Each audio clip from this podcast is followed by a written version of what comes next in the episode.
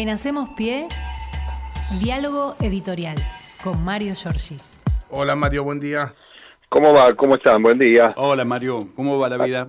Acá estamos, este, expectantes por esto que estaban comentando ustedes. Vamos a ver qué sucede en esta reunión del mediodía, el cara a cara con mi ley de los gobernadores y este, algunas este, tomas de posición previas que van a marcar un poco el camino que se empieza a recorrer, a recorrer perdón, en, el vínculo entre el país federal y esta gestión de gobierno, que no me atrevo yo a describir más que este, de un eh, de un ajuste, una dureza que no por este, conocida o previsible deja de sorprender por lo duro que va viniendo eh, este panorama. ¿no? Eh, en ese marco lo que hay que decir que el gobierno de la provincia de Buenos Aires ya dio una señal eh, respecto de lo que va a suceder mañana al anunciar que no va a aplicar el protocolo antipiquetes, señalando que esto sobrepasa un límite, obviamente de la Constitución estamos hablando, y además porque se han metido en la idea de que se trata de un piquete y es ni más ni menos que la tradicional marcha que recuerda los incidentes siniestros del 20 de diciembre de 2001.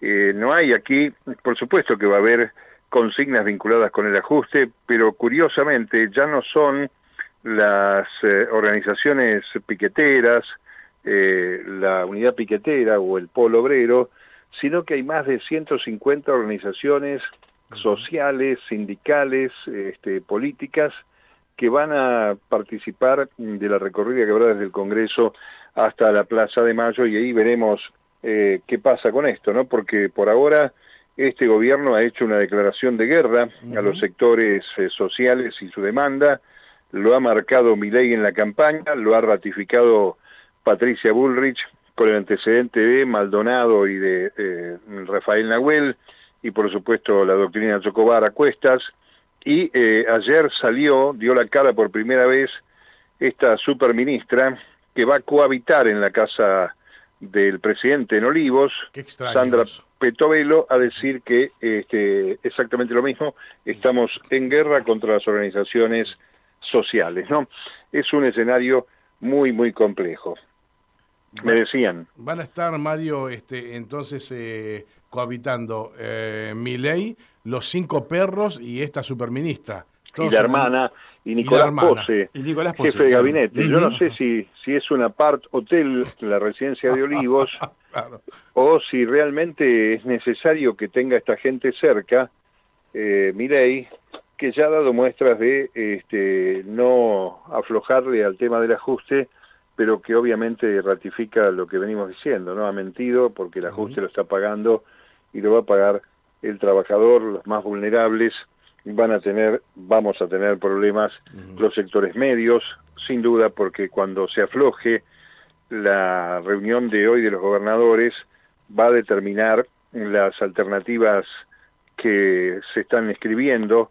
Me dicen que por ahí recién la semana que viene, martes o miércoles de la semana que viene, va a ir la convocatoria a sesiones extraordinarias y ya no la ley ómnibus, sino dos o tres leyes fuertes, porque hay DNU que han aparecido vinculados con la reforma del Estado, la emergencia económica y la orden de privatizar todo lo que sea privatizable, compañeros. Así que estamos en una en una remake de los 90 con mucho este más eh, peso y dolor porque las condiciones eh, preexistentes eran pésimas, así que estamos pensando en una economía del 25-30% de inflación mensual durante el trimestre este final, diciembre y los dos primeros meses del año que viene, y al mismo tiempo eh, el panorama desalentador de un gobierno que quiere debilitar a los movimientos sociales con la eliminación del certificado de asistencia, con este, estas amenazas públicas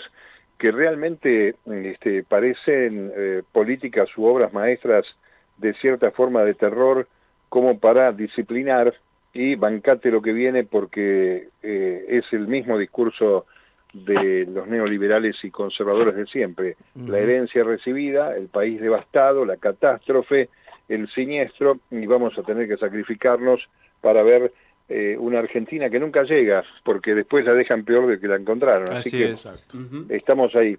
Por el lado de la reunión del mediodía, los gobernadores se van a preguntar este, respecto de otra de las mentiras de mi ley, eh, por qué se empezó a imprimir moneda, van a emitir dos millones, perdón, dos billones para pagar deuda y gastos, otro de los temas eh, sobre los cuales eh, se da marcha atrás, Vamos a ver qué pasa con el tema de retenciones. Los gobernadores, en algunos casos, sobre todo las economías regionales, van a defender lo que habían conseguido con masa, la eliminación, punto cero. Ahí también hay una indecisión permanente del gobierno que va y viene anunciando cosas que después no son. Eh, y vamos a ver también mañana qué es lo que ocurre en las calles cuando inevitablemente este, los eh, sectores de las organizaciones sociales eh, se desborden y no puedan contener a la gente en las veredas y se pueda producir algún corte. Yo de todas maneras me quedé pensando desde hace días en este, conmemoraciones tan caras a la memoria del pueblo como el 24 de marzo, qué es lo que va a pasar cuando decidamos recordar el golpe de Estado del 76, el 24 de marzo, con las personas que querramos, como todos los años, ir hacia la Plaza de Mayo a rendir homenaje a la memoria de los 30.000, ¿no? Así que ahí tenemos un, una mañana va a tener una prueba de fuego este protocolo anticonstitucional del gobierno de Javier Milei. Respecto a la reunión de los eh, gobernadores, bueno, ya decíamos ayer, lo estoy ratificando ustedes también, que este, el gobierno quiere trampear a los mandatarios provinciales señalando que son ellos los que están pidiendo que vuelva el régimen de ganancias y ojo con el tema de ganancias porque si se este, les ocurre avanzar un poco más y no retrotraer la cosa al momento en que se votó la ley, estarían pagando ganancias aquellos trabajadores que cobren eh, alrededor de 500 mil pesos. Es decir, se ampliaría, como pasó con Macri, a más de 2.300.000, 2.500.000 personas, eh, tributando ganancias en una escala que podría ser diferente, pero que abarcaría de nuevo a un número más importante de eh, trabajadores, de autónomos, monotributistas, con lo cual este, el retroceso, eh, sumado a que el sueldo ya vale la mitad, eh, va a ser realmente penoso para los sectores medios, porque estamos hablando de este, ingresos este, promedio importantes respecto de la media habitual de lo que veníamos viendo hasta, hasta estos días. Después, bueno, tenemos las tarifas, la quita de subsidios, el tema del transporte, un escenario realmente oscuro para este tema. Los gobernadores vienen con el tema del impuesto al cheque, vienen buscando alternativas, este, incluso el tema de las importaciones, que tiene una suba, alguna este, cuestión este, complicada también que tiene que ver con eh, la recaudación por exportaciones a los productos primarios.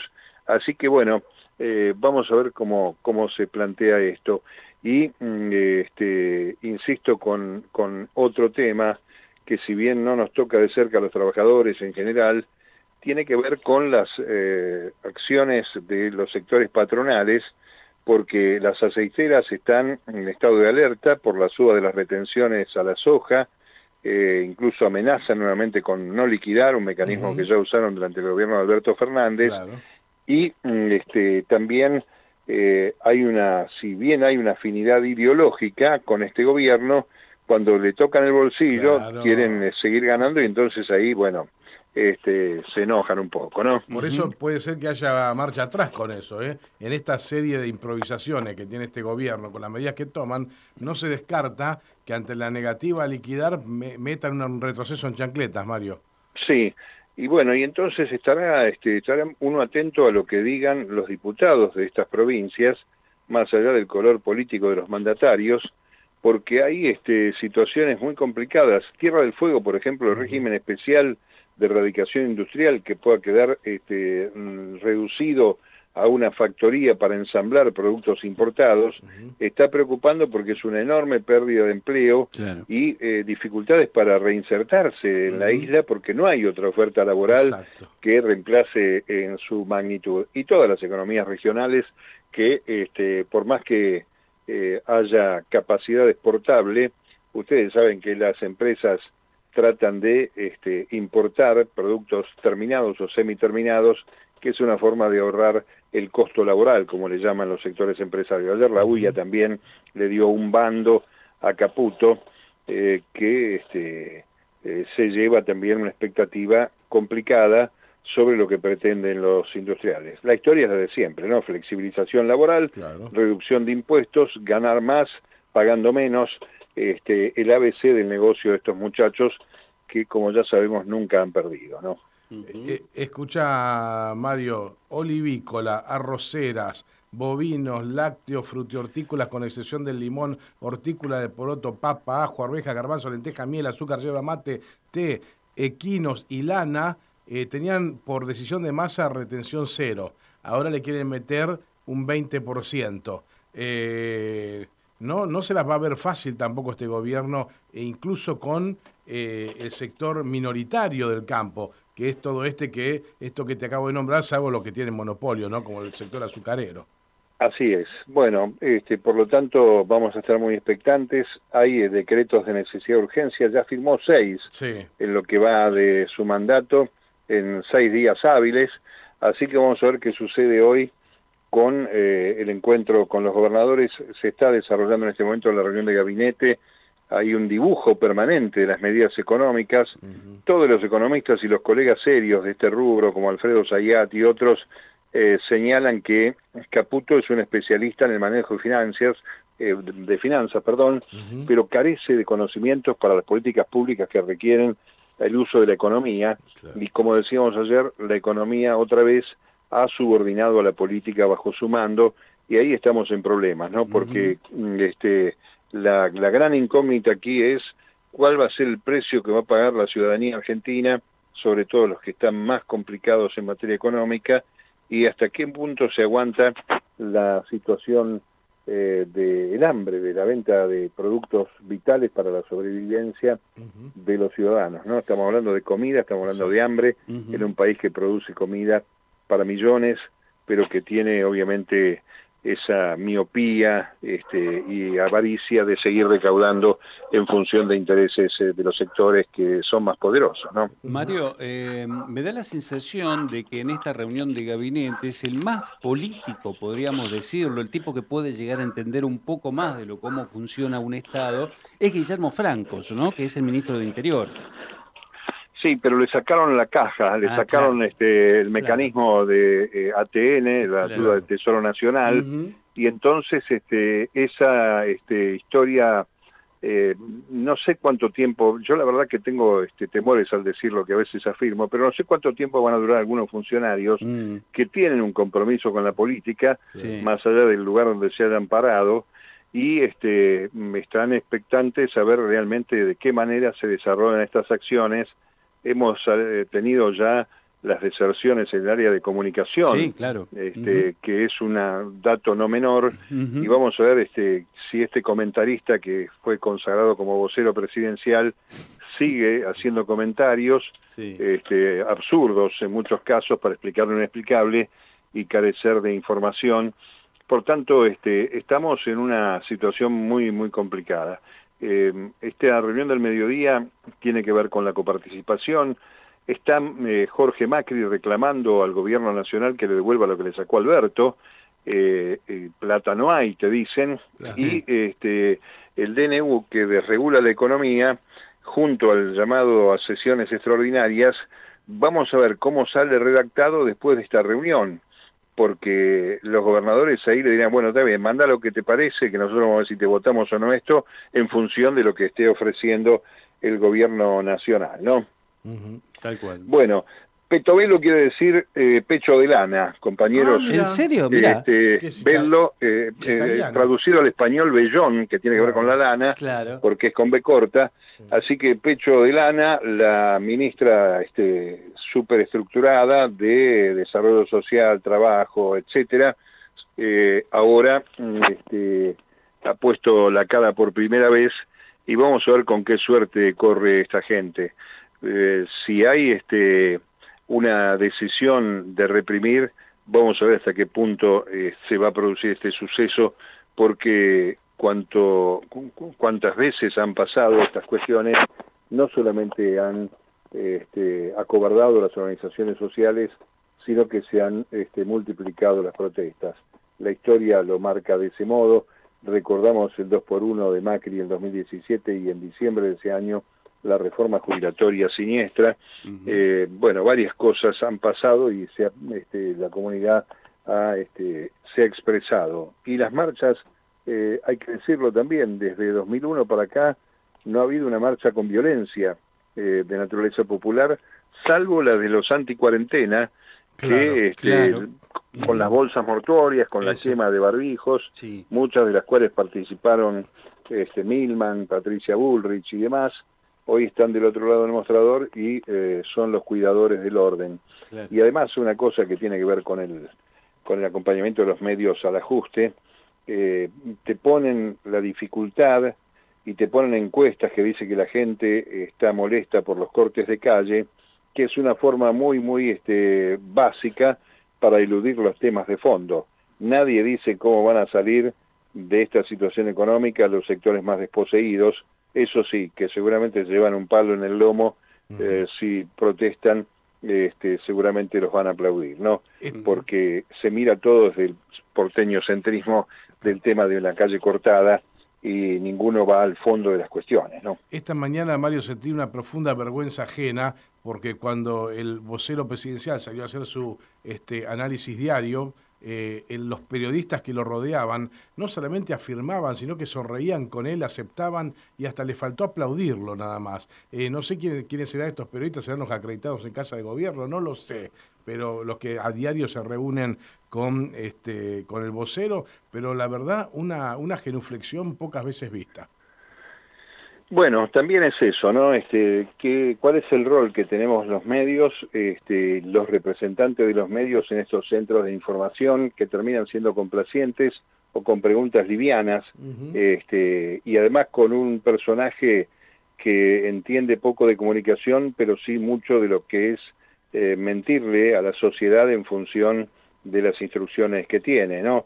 Un panelista haciendo de este vocero de un presidente de la nación eh, carente de escrúpulos absolutamente porque no se puede hacer desentendido cuando las preguntas tuvieron un poquito de fortaleza, un poco más picantes, el tipo las ha eludido sin contestar una sola palabra, ¿no?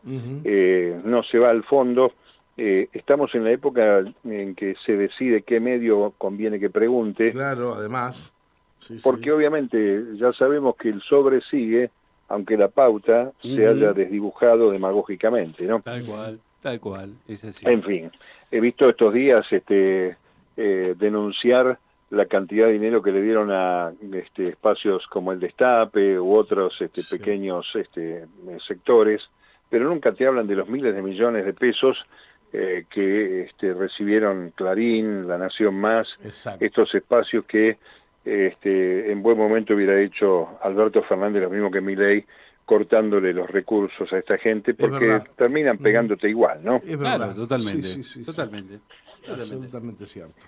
Bueno, vamos a seguir mañana, si les parece, compañeros. Cómodo, Mario, muchísimas gracias. Abrazo. Abrazo, hasta luego. En Hacemos Pie, diálogo editorial con Mario Giorgi.